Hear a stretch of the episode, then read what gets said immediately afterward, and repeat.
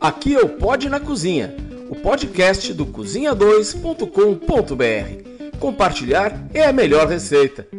Vamos conversar?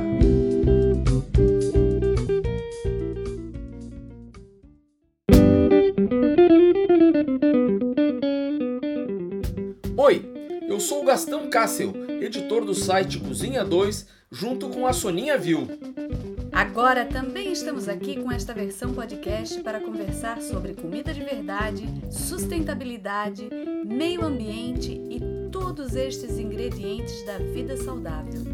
Nosso podcast é uma iniciativa para discutir e incentivar a produção de alimentos bons em sua qualidade, ambientalmente limpos e socialmente justos. Como a gente faz compartilhando receitas lá no site.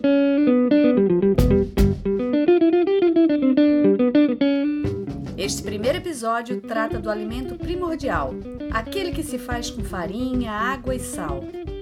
Pão artesanal é o tema de hoje. Pão com boa farinha, bons ingredientes e sem aditivos químicos. Pão que dá para fazer em casa, com o tempo que as boas coisas devem ter. Hoje a nossa conversa é sobre pão. Estamos aqui, eu e a Soninha, com gente que literalmente bota a mão na massa. Convidamos para conversar sobre pão artesanal a Júlia Arruda Macedo, da Pão à Mão, e o Tobias Soares Caldeira, da Fermentaria. Gente que faz pão de primeiríssima qualidade, pão artesanal, com fermentação natural. E para começar, a gente queria que a Júlia nos contasse. Júlia, como é que tu virou padeira? Então, de formação eu sou administradora, mas de vocação eu sou padeira. Então, durante toda a vida eu sabia que eu ia para algum lado da gastronomia, assim, eu sempre gostei muito de cozinhar. Não sabia exatamente o que que eu ia fazer. Então eu trabalhei, primeiro trabalhei em escritório, depois eu trabalhei num restaurante de massas artesanais. Só falei para os meus pais me demitir e conseguir um emprego como auxiliar de cozinha. Então fui trabalhar com massas artesanais e a gente viu uma vez uma reportagem no Valor sobre uma nova escola de, de panificação chamada Levan, lá em São Paulo, do Rogério Shimura. E eu fui fazer, mas assim, eu tava terminando ainda meu curso de administração aqui, eu fui fazer sem pretensão, assim, só pra... Era durante as férias, era um mês, eu tinha na casa de alguém para ficar. E fiz esse curso de, de panificação e me apaixonei completamente. E aí eu sempre fui muito a louca dos livros. Eu sempre, eu não fiz faculdade de gastronomia, mas eu tinha na, na minha cabeça que eu ia comprar um livro por mês, ia fazer, ia estudar. Então eu comprei todos os livros de panificação que tinha acesso e continuo com esse, esse vício. E aí fiz esse curso, voltei, mudei meu TCC, joguei o antigo fora, mudei para fazer uma mini uma mini padaria delivery de casa. É, estruturei tudo, então já aliei os dois, estruturei e a ideia era mais eu me testar do que eu de fato fazer um negócio. Eu nunca fui essa pessoa que queria empreender, mas eu queria ser padeira. E eu queria ser padeira de fermentação natural, de longa fermentação. Eu queria que essa padaria existisse, mas na época não existia. Foi há quatro anos e não tinha nenhuma padaria artesanal em Florianópolis que assim, que pelo menos que eu conhecesse. E também ninguém me dava crédito. Então, montei essa padaria delivery toda sexta-feira. A gente fazia uma, um mailing dizendo que ia ter dois pães e um doce. Eu mesma fazia, eu mesma entregava, eu mesma montei o site. A gente divulgava pelo Instagram. Era, assim, muito na loucura. A maceira ficava. A gente comprou uma maceirinha pequena que ficava embaixo da, do quarto dos meus pais. Então, eu tinha horário para parar de fazer pão porque eles não conseguiam dormir, era dia de semana. E até que ficou um pouco insustentável, porque eu precisava. Não estava mais conseguindo fazer 40, 50 encomendas com quatro motoboys entregando, que foi aumentando. E aí a gente alugou uma salinha ali no, no Aldo Kirten, no, no Santa Mônica. E era eu e mais três funcionários. E na época a gente, eu já tive sexta-feira que eu abri uma massa de strudel no meio da cozinha. Então, isso era quantidade de não clientes que eu tinha. Eu não, a gente não tinha nada para fazer lá, porque ninguém queria comprar nosso pão, porque era muito torrado, era muito azedo, era muito... Que ótimo. E aí a gente foi aos poucos educando o público e ensinando, e assim, não é, não é torrado, não é queimado, isso é maiara, é lindo, sabe? Olha só, eu como, você também pode comer. E aí agora a gente foi crescendo e ampliando a quantidade, agora a gente tá com uma equipe de 15 mulheres e tá essa loucura, assim, mas foi muito, muito orgânico, tudo, todo o crescimento, assim, foi... E Tobias, como é que foi? A minha história é meio parecida com a da Júlia, assim, em alguns pontos. É, eu morava em São Paulo, trabalhava com música lá, e aí a gente, eu e minha esposa, a gente decidiu ter filho e achou que não era uma boa ter filho em São Paulo, porque é muita loucura e tal. E também nossas famílias são daqui, então a proximidade ia ficar melhor pra gente ter um, um suporte, né, pra criar um bebê. Aí voltando para Floripa, é, eu não tinha como ganhar o mesmo que eu ganhava em São Paulo trabalhando com música e também tava meio de saco cheio, assim. Daí eu resgatei uma história minha, assim, que, que, que era dos meus pais, né? Porque quando eu era novo, devia ter uns 7, 6, 7 anos, os meus dois pais ficaram desempregados, meu pai e minha mãe, e, e eles não tinham o que fazer e tinham cinco filhos. E aí meu pai começou a fazer pão, isso na década de 80, fazia delivery sem carro, tipo, muito Que antes ótimo. de existir o delivery.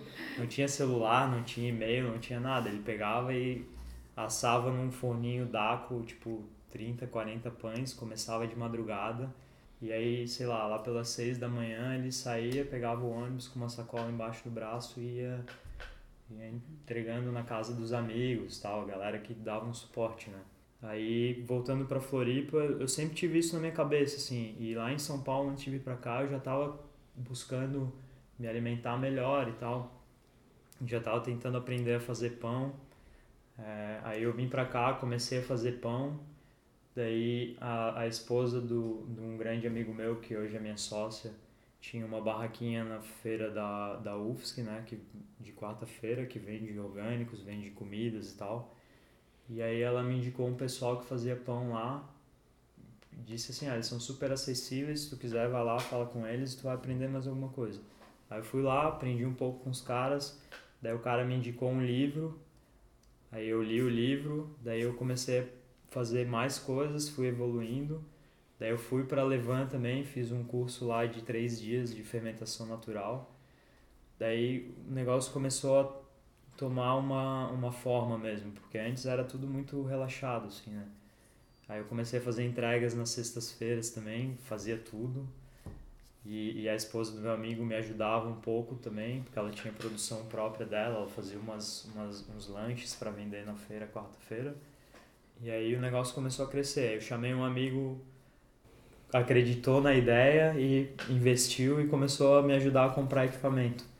Aí disso a coisa cresceu até a gente ir para uma sala ali no Itacorubi e mo- montamos uma cozinha industrial. Então hoje a gente tem uma fabriquinha, a gente não tem loja própria, a gente, nosso modelo é de distribuição e a gente manteve as entregas nas sextas-feiras porque foi como tudo começou. Então é um negócio meio de, de honrar a história, sabe?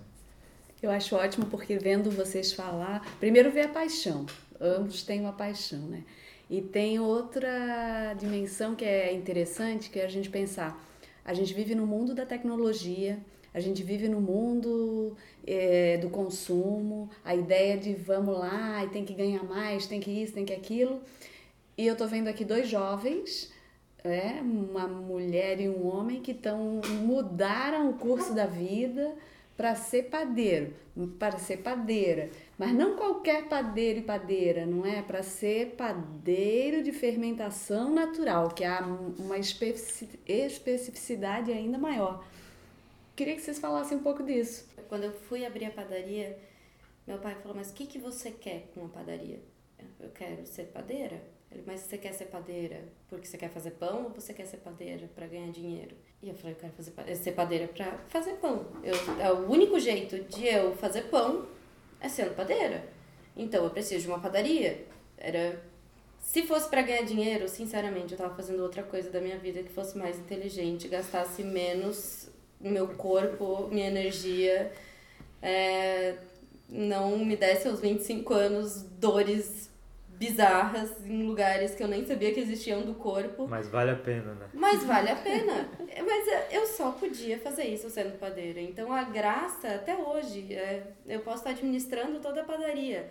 Todo dia de manhã eu vou para panificação. E se eu não vou, isso me desconecta de por que, que eu tô fazendo tudo aquilo. É, é, é pelo pão, é por estar ali, é por tocar na massa, é por Sabe, é, hoje eu falei, ai, olha só, essa massa aqui tá tão gostosa que tá me dando arrepio. E as, e as meninas me olharam, arrepio? Eu, é, arrepio. É. Tá maravilhosa. É. Tá, você toca e dá muito orgulho, assim, então é pelo pão.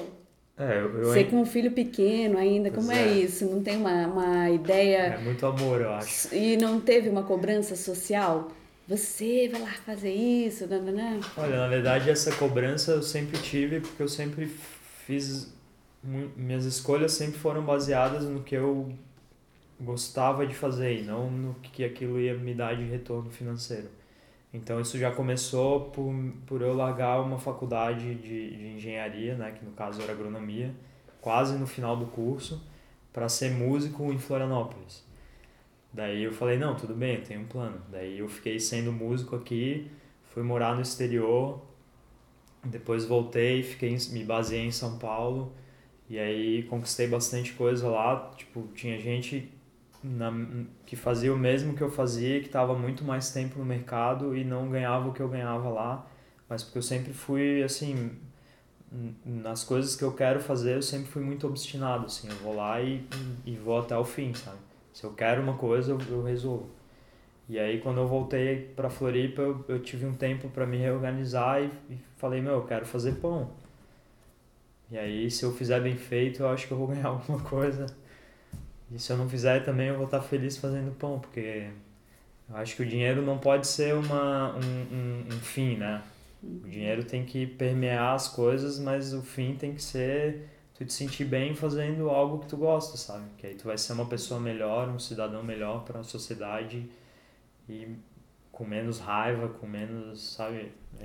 É, é, esse, esse, tipo de atitude é o que melhora a sociedade, na minha é, opinião. Eu acho que dinheiro é só consequência. Se a gente faz com amor, com dedicação, as pessoas sentem isso. As pessoas entram na padaria e sabem que está sendo feito com carinho. É perceptível. Então, no final, você dinheiro é só o que faz a gente poder continuar. Porque eu Se acho que, dinheiro. É, eu acho que eu já escrevi em todos os posts sobre pão que eu já escrevi no blog. Sempre eles começam ou terminam dizendo: Eu fui para a cozinha me desestressar e fazer um pão. Eu fui para a cozinha porque fazer um pão é o que eu precisava para botar tudo tudo no lugar, os pensamentos em ordem, né? E é bem interessante ver vocês falando disso, porque é, quem faz pão sabe isso, não é? Sente isso, essa, essa ideia de que, uau, a massa funcionou, uau, esse fermento é muito massa. Às vezes é bem estressante.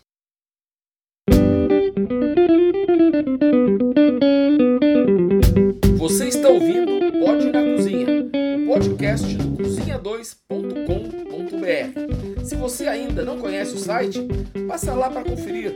Desde 2010, a gente publica receitas do que a gente faz em casa. Só comida boa e de verdade. Estamos conversando com o Tobias da fermentaria e com a Júlia da padaria Pão à Mão. E agora eles vão nos contar o que é um pão bom de verdade.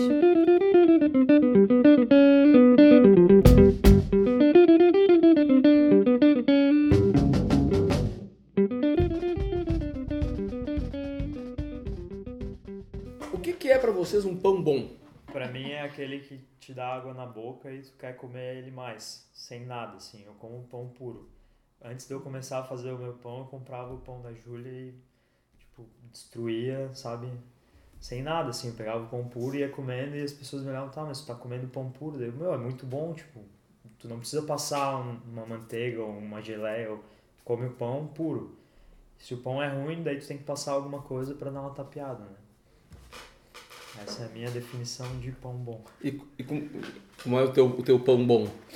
Ah, existem muitos. Para começar, ele tem que ser assim com ingredientes de verdade. Mas existem pães que não são os pães que eu faço, mas que vão te trazer um valor emocional, vão te lembrar alguma coisa.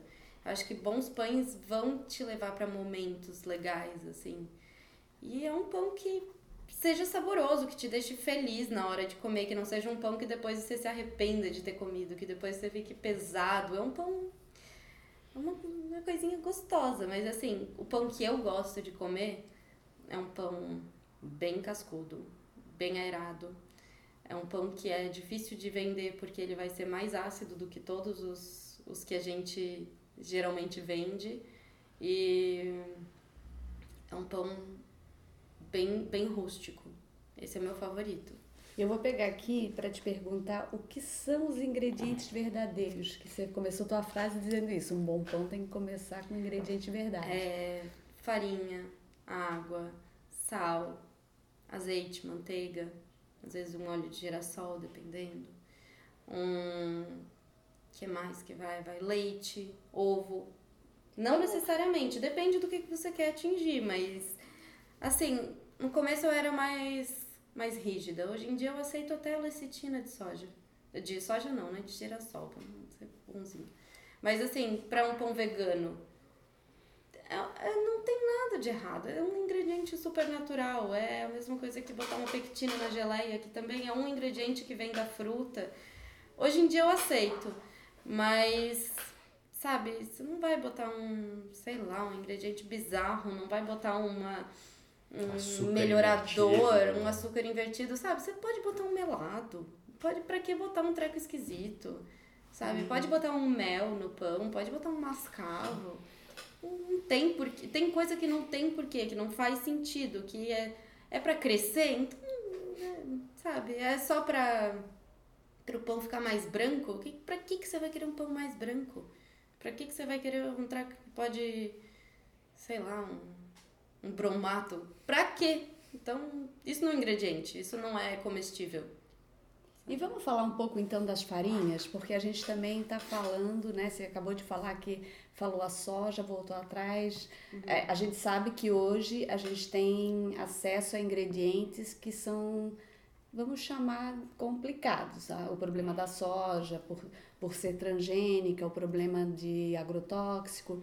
Como vocês fazem a escolha de farinha, por exemplo? Farinha de trigo que, que chega na padaria de vocês, tem cuidado com essa procedência? Tem. É... Como é? Conta um pouco aí pra gente. É, hoje, hoje eu estou trabalhando só com uma marca de farinha que é nacional com, com certificação orgânica. É, eu cheguei nela e, e eu não estou tendo tempo de testar outras coisas, porque na verdade a minha ideia é, é conseguir me liberar um pouco de fazer tudo sozinho, que é o que eu estou fazendo hoje, e ter mais tempo para ficar na produção testando coisas, né? Mas hoje eu uso só uma marca de farinha e na medida do possível eu compro sempre insumos orgânicos. E nada transgênico. Na minha padaria não entra nada transgênico.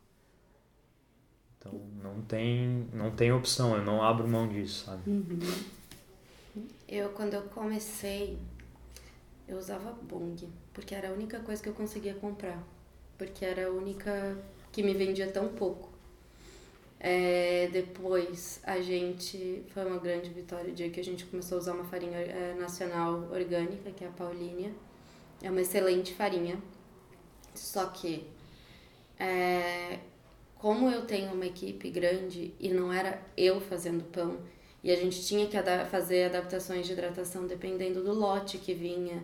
Então era assim, é uma excelente farinha, eu digo, mas principalmente para quem faz em casa, para quem precisa. Eu dizia sempre que eu não tinha uma receita definitiva porque eu tinha um resultado final definitivo. Então, assim, hum. se eu queria tal resultado final, eu precisava diminuir ou aumentar a hidratação diariamente. E eu tive que abrir mão dela porque eu não eu precisava dormir. E aí mas é, é realmente um produto que eu realmente indico para quem para quem ainda consegue. É, hoje em dia a gente trabalha com a farinha Letico Stadione, que também é uma excelente farinha. Ela não é totalmente orgânica, mas ela é uma farinha responsável. Então, o que eles usam é quantidades ultra mínimas e que eles lidam é, de um jeito responsável com os trabalhadores, com a colheita, com todo o processamento. Então, é a farinha que a gente consegue hoje em dia, que é uma, enfim, tem que ser uma farinha italiana. No começo eu preferia que fosse uma farinha ou nacional ou mais próxima, justamente por ah, você ter menos transporte, você ter menos, não, não queria que a minha farinha fosse tão viajada, mas para conseguir o pão que eu quero hoje e com o padrão de que eu passe uma receita para minha equipe e a equipe consiga reproduzir mesmo eu não estando lá, mesmo eu podendo hoje vir aqui fazer o podcast, eu tive que ir para farinha italiana, que é realmente muito boa assim. Então hoje e a gente usa farinha a integral, ainda é orgânica. E eu uso a farinha de centeio, que não é 100%. E a gente usa farinha de sarraceno, a gente usa farinha mora, que é uma farinha de trigo germinado, trigo integral germinado, que é essa lei de Inquistagione também. Então a gente tenta brincar com farinha. E, e para os cookies ainda usa é, farinha comercial, porque, porque eu justamente não quero uma farinha tão forte. Uma farinha orgânica, ela geraria muito glúten e não, não, não me ajudaria no resultado final. Eu uso aí na conta. Então, mas que é uma farinha melhor já. É, uma farinha melhor, já é um, uma é, fábrica é. muito melhor, não é mais a Bung. Sabe? Não é. Mas. Gente, eles deram o nome de todas as farinhas. Percebam que tem dica aqui para todo mundo fazer pão ah, em casa. Eu não falei hein? o nome da minha, eu uso a bioorgânica. Ah, ela é maravilhosa é. também. A gente, essa farinha é a farinha que a gente usa aqui em casa. Oba! e, eu, e eu usei muito tempo a Ecobio, que é a que tu me mostraste ah, hoje. Vocês falaram no início lá que precisa educar o público o pão que você vende não é aquele pão que o cara encontra no balaio das padarias convencionais. Como é que a gente começa a ensinar as pessoas a identificar um pão legal, um pão de qualidade, ou seja, um, um, um pão que tenha as características essenciais do pão artesanal? É, é uma coisa bem difícil você educar o seu público. É, eu já recebi reclamações no balcão da, da padaria porque o pão da pessoa veio furado, com muitos furos, que são os alvéolos. E eram reclamações, assim, muito bravas. E eu. Isso é tipo reclamar é que o queijo suíço veio furado. É, mas isso é meu mérito, poxa. Eu trabalhei eu muito pra ter esse furo. pra isso. Sabe, não. Mas o que, que a gente fazia? No começo, quando eu botei os pães mais caramelizados, ninguém comprava. Então o público me educou eu comecei a deixar os pães bem mais brancos, mas eu dizia, olha, eu gosto mais de tal jeito.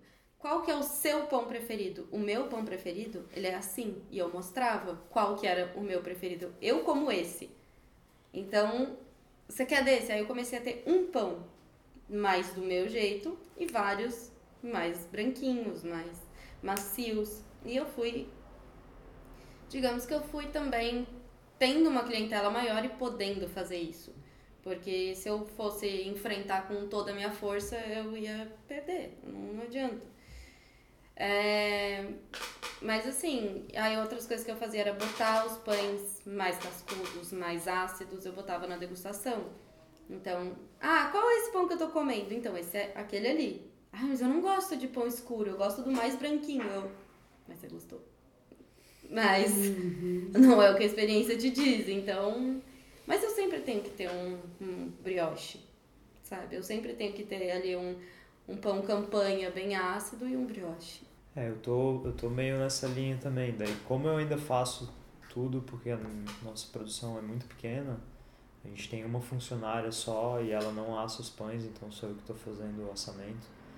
Então eu, eu vou mexendo assim com os pães para tirar uns mais branquinhos, outros mais escurinhos. E aí eu vou misturando no meio porque alguém vai comprar e vai. Então é meio nessas doses homeopáticas que tu vai tentando ensinar o pessoal. E eu também estou te, tentando agora brincar com, com temperatura e tempo de assamento. Então a minha ideia é tentar fazer o pão é, mais escuro, só que com a casca fina e que ele fique macio. Que aí a pessoa vai olhar, ah, mas está queimado. Só que aí quando ela sente o pão macio, ela já pensa, ah, não, mas então não é duro, não vai machucar a boca, sabe? Uhum. E aí eu tô tentando fazer isso e acho que acho que alguma coisa deve estar tá surtindo efeito. Isso é uma coisa que deu muito certo pra gente, porque como lá é autosserviço, não é à toa que é autosserviço, é porque no começo as pessoas é, olhavam para o pão e, e, você comprar um pão não é uma experiência de você de um sentido de você olhar é de você ter toda a experiência você olhar você tocar você sentir a textura ah não não é essa textura que eu quero uhum. e vai pro próximo sabe então a pessoa claro ali com as espátulas a gente também numa época tinha luvas mas era plástico a gente aboliu as luvas mas de você realmente sentir como é que é, porque olhando você não tem como saber a textura de alguma coisa. Você não tem, não tem como saber se ele é macio ou se ele não é. Então, uhum. apertando é, é, apertando funciona. Diminui um pouco o preconceito, assim. Porque esse preconceito ele é formado ah, formado ou dizer, o gosto não é formado, ele é deformado pela indústria, né? Ou seja, as pessoas elas buscam um pão de certa forma confortável né? Ou seja, que tu vai morder, ele vai desmanchar com facilidade, que vai, ou seja, que aí que, que, que são as mágicas, as mágicas do mal feita pelo bromato, essa coisa arada toda. O bom não é o fácil, né?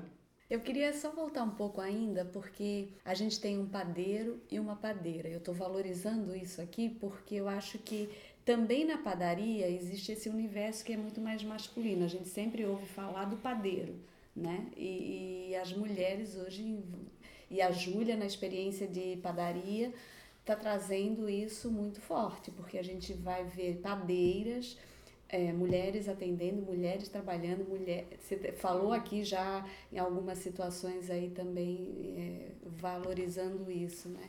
Eu queria que você contasse um pouco dessa experiência. É, de, de, dessa manifestação das mulheres nesse lugar. Só trabalha com mulheres, né, Júlia? Só mulheres, é uma padaria só de mulheres porque eu acho que, para começar, se comer é um ato político, quem faz a tua comida também. E a gente, eu, eu como mulher, já sofri o que, que é você ser uma mulher numa. Você tentar entrar no mercado como mulher, especialmente no mercado de gastronomia. Então, assim, não fui só eu que ouvi, eu tive vários relatos de todas as meninas que entraram ali de ah, mas você não vai conseguir carregar isso. Ah, não, mas você é muito pequenininha. Ah, a padaria é um lugar pesado. Ah, é muito quente, mulher não aguenta. E várias coisas assim. E eu ah, quer saber? Eu vou fazer uma correção social, vou trabalhar só com mulheres. E foi um desafio, porque, na verdade, quase todos os currículos que chegaram de homens, principalmente no início, eram melhores. Mas aí eram melhores por quê? porque eles já tiveram alguém que deu oportunidade. Então eu tive que treinar toda a minha equipe, que também foi uma experiência interessante. Aí depois com o pessoal que fez o curso de panificação do IFS, que, que foi um grande parceiro pra gente, ajudou bastante é, ter esse curso. E depois eu comecei, olha, eu só quero que alguém, que as pessoas saibam aonde elas estão entrando, que seja uma cozinha, então que tenha alguma que já conheça a cozinha, mas que não necessariamente tenha feito nenhum curso, assim. E, mas somos uma padaria só de mulheres e é isso aí. E aí perguntam quem carrega as sacas, nós. Ah, quem. Não é tão pesado. É, não é tão pesado. A gente divide, pega em duas, não tem problema. Tem um monta-cargas, tem, né? tem, carrinho com rodinha, sabe? Uhum. Não é só porque, porque é mulher que a gente não pode usar rodinha, sabe? A gente consegue dá certo. E chega uma tonelada de farinha e todo mundo reclama, mas é isso aí. A gente consegue botar no segundo andar, porque o nosso estoque é no segundo andar. Então. E para quem quer iniciar a aventura de fazer pão, que quer fazer o pão em casa, que quer ter essa curtição, o que, que vocês dizem para eles? Claro que o mais fácil é ir na padaria de vocês, pegar um pão maravilhoso, mas a história do fazer tem aquela coisa sensacional, né? Não desista tão rápido. Dá errado para todo mundo. Dá bastante errado. Até, até hoje ainda dá. Até hoje dá errado. Eu acho assim, o, o pão. Uh, eu fiz o curso de panificação do IFSC, né? E eu, eu, tinha uma professora lá que falava tudo, é, tudo dá pão. Né? Tudo dá pão. E o pão, a, até o que dá errado, não deixa de ser pão. Mas tu consegue corrigir tudo antes do momento de assar. Então, não desiste, meu. Vai, faz. E mesmo se depois de assar não ficar como tu, tu esperou que fosse ficar, faz de novo. O, o meu pão, o primeiro pão que eu fiz de fermentação natural, se batesse na cabeça da pessoa, ela desmaiava. Hoje já é outra coisa, mas eu evoluí porque eu insisti no negócio, sabe? Então é, é o único conselho que eu posso dar. E quanto mais gente fizer, mais negócios vão ter de, de, de, de padarias de fermentação natural e tal. E mais pão gostoso vai ter para todo mundo comer, porque cada pão é um pão. É. Hoje tem. existem assim muitos blogs, muitos, muitos youtubers que ensinam a fazer pão. É, pão é farinha, água e sal. Cada receita é, vai mudar um pouco a proporção, mas assim, vira, vira pão. Realmente, tu é. Esses dias a gente. Semana passada, a gente fez um pão sem sal, porque a gente esqueceu o sal, virou pão, virou pão, ficou ruim, ficou. Mas a equipe comeu e tava gostoso. A gente fez o quê? Botou manteiga salgada em cima e a gente comeu. Já fiz isso. E olha que é uma padaria grande, foram muitos quilos de pão. Que a gente esqueceu o sal e tá tudo bem, sabe? Não vai fora. Então, é só não desistir. Vai, vai dar certo. Ah, passou, sei lá, sovei pouco, espera. É, sovei muito, é, sei lá, assa, espera, faz farinha de rosca, faz alguma coisa, mas não é desistir fácil. Eu já perdi as contas de quantas pessoas me levaram levan na padaria dizendo, eu matei meu levan. Eu falei, não, relaxa, você tá precisando de açúcar. Põe ali uma geleia de figo, põe um suquinho para ele, tadinho. Você tá maltratando, mas tá tudo bem, ele volta. Pois é. Esse, ele é amigo. Tá, mas tem é esse personagem, tem esse personagem da história que nós não falamos nele ainda, que é o Levan. O que, que é exatamente a fermentação natural?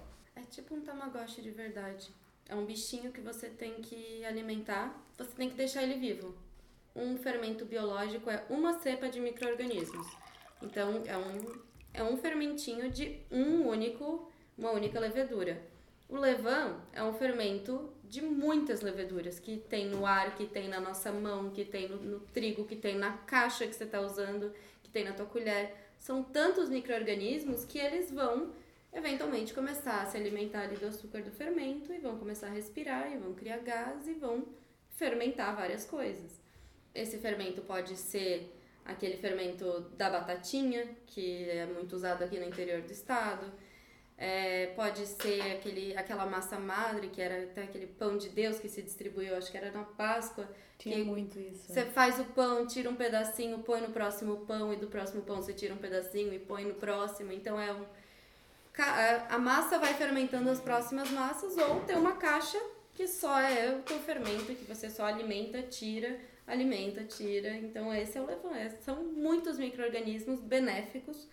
Então, uma, um potão de micro, microbióticos e, e probióticos é, de farinha que estão lá para fermentação, que são amiguinhos e que muita gente acha nojento, mas é lindo. o nosso, de queijo. Nosso se chama Lavínia, mas.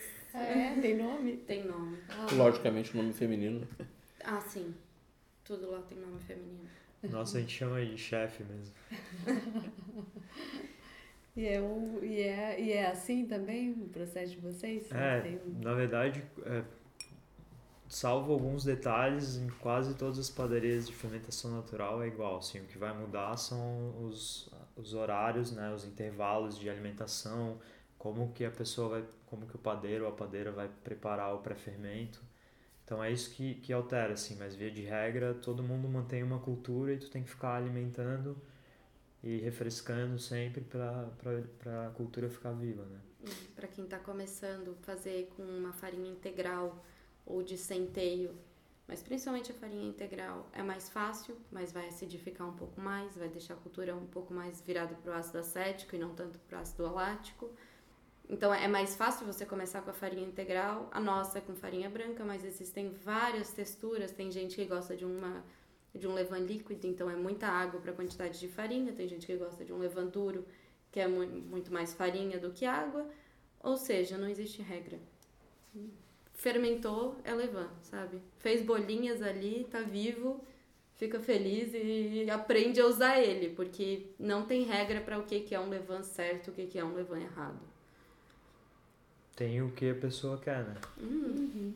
Daí qualquer levan vale, pode ser desde, sei lá, 50% de hidratação até 100, que é o que a Júlia falou, de, de mais, mais duro ou mais líquido, né?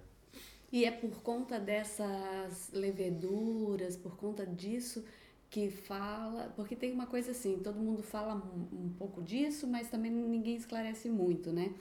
É, todo mundo fica dizendo, ah, o pão de fermentação natural é melhor.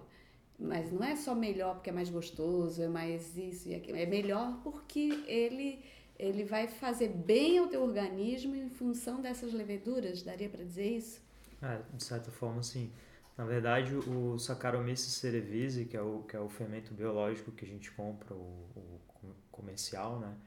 É uma cepa pura que foi descoberta, não saberia dizer o ano exato, mas eles descobriram na, na fabricação da cerveja, né? Por isso que tem esse nome de Cerevisiae, né? Por causa do latim e tal. E, e ele, é um, ele é uma levedura que consome açúcar. Uhum. Então, se tu botar no pão o Saccharomyces cerevisiae, ele vai consumir o açúcar da farinha só. Então, no caso, no caso de um fermento natural, tu tem um, um organismo, uma simbiose ali de, de várias leveduras, fungos, bactérias. Cada um vai consumir alguma coisa diferente. Eles não, eles não vão pelo. Lógico, todos consomem açúcar, mas nem todos vão para a mesma coisa, sabe? Uhum. Tem, tem organismo ali que degrada a proteína, então vai, vai, vai agir sobre o glúten ou sobre a gliadina ou glutenina, que são as proteínas que formam glúten. Então eu acho, eu acho e, o que se tem de, de estudo e tal é que acaba se tornando um pão mais é, bio, bioacessível pra gente. Uhum. Então é, acho que é daí que vem essa leveza, porque na verdade quando tu come um, um pão convencional só com fermento biológico, é, tu, tu tá consumindo ali tudo ainda na, na forma que tu não consegue digerir, sabe? Uhum. E aí o trabalho da fermentação é, é, é fazer a pré-digestão para a gente conseguir absorver melhor, né? A gente já está com um podcast imenso aqui, mas eu vou só, só botar esse último ponto para a gente falar um pouquinho, que é toda a polêmica do glúten. O pão, ele foi é, vilanizado, aí se existe Sim. essa palavra? O pão virou um grande vilão das dietas, né? A ideia de que o pão tem glúten, logo o pão é do mal. E pouco se fala do glúten que é usado pela indústria alimentícia, que é o glúten que está no sorvete, o glúten que está no ultraprocessado, o glúten em excesso que existe aí na, na, nessa indústria, né? E como se o pão fosse o único ser que tivesse glúten. Então eu queria que vocês falassem só rapidamente essa ideia aí, que acho que a gente já falou uhum. que é da fermentação natural e que já fala disso um pouco, mas é. essa resistência ao pão também, né? Então, a gente sempre vai ter algum vilão. Já foi ovo, já foi café, já foram trocentos alimentos. Sempre tem que ter um vilão. O glúten agora foi por um tempo esse vilão de dar trocentos problemas, mas é, o glúten pode sim ser muito perigoso para algumas pessoas que são de fato intolerantes a glúten, que são os celíacos. Claro. Os celíacos, de fato, não conseguem digerir o, o, glúten. Então, por isso é muito perigoso você ficar falando que está fazendo vários produtos sem glúten, quando na verdade tem ali uma contaminação cruzada e pode ser inclusive prejudicial para essas pessoas. Uhum. Então, para começar a cuidar com esse rótulo de sem glúten, porque dentro da minha padaria eu não posso ter nada sem glúten, nem minha água é sem glúten. Afinal, eu tô num local que manipula glúten e, eu, e que eu podia ser muito irresponsável de servir. É, se não for para essas pessoas, para começar, que tipo de pão que você está comendo? É um pão convencional? É um pão com vários ingredientes esquisitos? Ou é um pão de fermentação natural que você sabe o que, que você está comendo? É, quanto pão você está comendo? Porque tudo, tudo é um equilíbrio. Se você come muito pão, é, sabe, ninguém sobrevive de só um alimento. Sim. Então, vai talvez te fazer mal sim.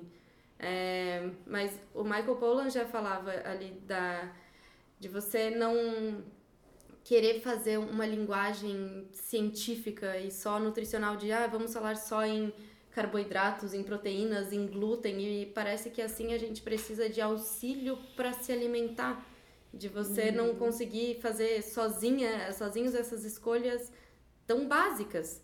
A, a, a humanidade surgiu comendo pão, mas veja que é esse pão que a gente vem fazendo. Uhum. É esse pão que existem vários micro-organismos que vai fazer bem para a tua flora intestinal, que vai que vai te auxiliar em alguma coisa, que vai além de te dar energia, vai, vai ser bom para você. Não é só um pão que é puro carboidrato que surgiu em época de industrialização e para, sei lá, alimentar exércitos. Não é essa a ideia do pão. Uhum. Então é natural que a gente fique intolerante a essa coisa esquisita, porque não é alimento. Então é natural que a gente prefira alimentos assim. É, na verdade, eu ia, eu ia é, reafirmar o que a Júlia falou, tá falando do, do Polan, né? Se for pegar os pães que a gente faz, tem, em via de regra, três ingredientes, que é farinha, água e sal, e aí pode ter alguma outra coisa, como chama, é... Enriquecedor. Enriquecedor, é. Que daí seria, sei lá, nozes, passas, uhum. alguma coisa assim, mel.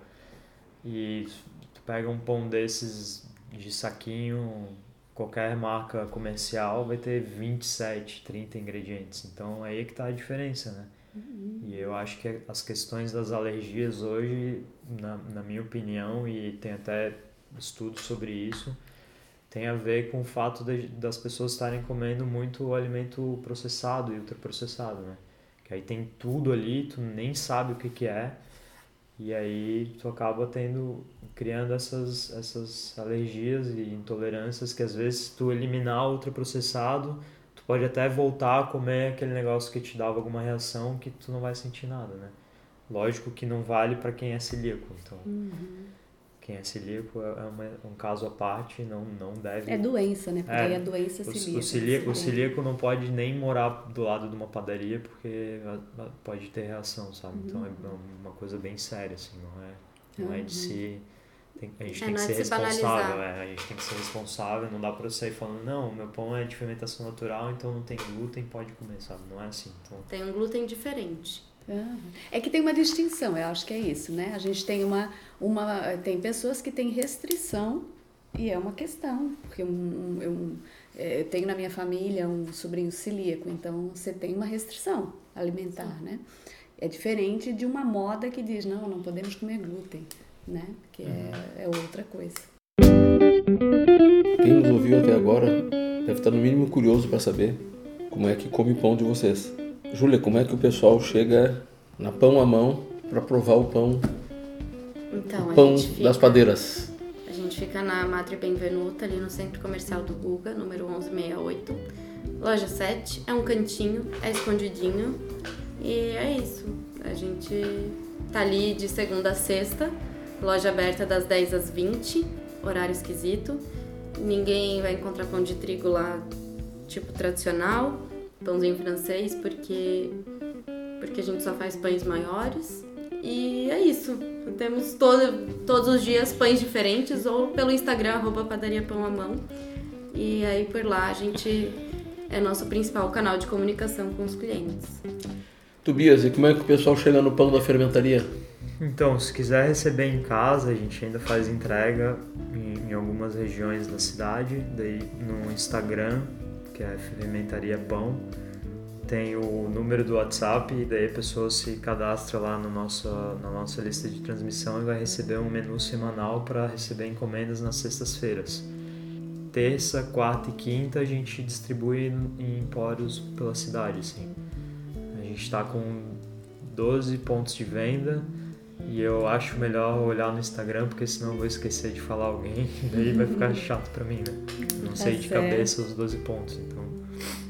Gente, de coração, agradecer vocês virem aqui compartilhar. Ah, é o slogan do blog que a melhor receita é compartilhar. E, e é o que vocês fizeram aqui, né? Trouxeram um monte de conhecimento, um monte de histórias legais. Muito, muito, muito obrigado.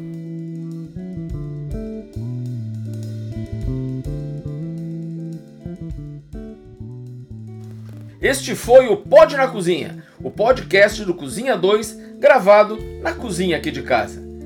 Um abraço especial para o Usley Riso, baita guitarrista e compositor que gentilmente nos cede a trilha sonora. cozinha2.com.br Compartilhar é a melhor receita. Bora fazer pão?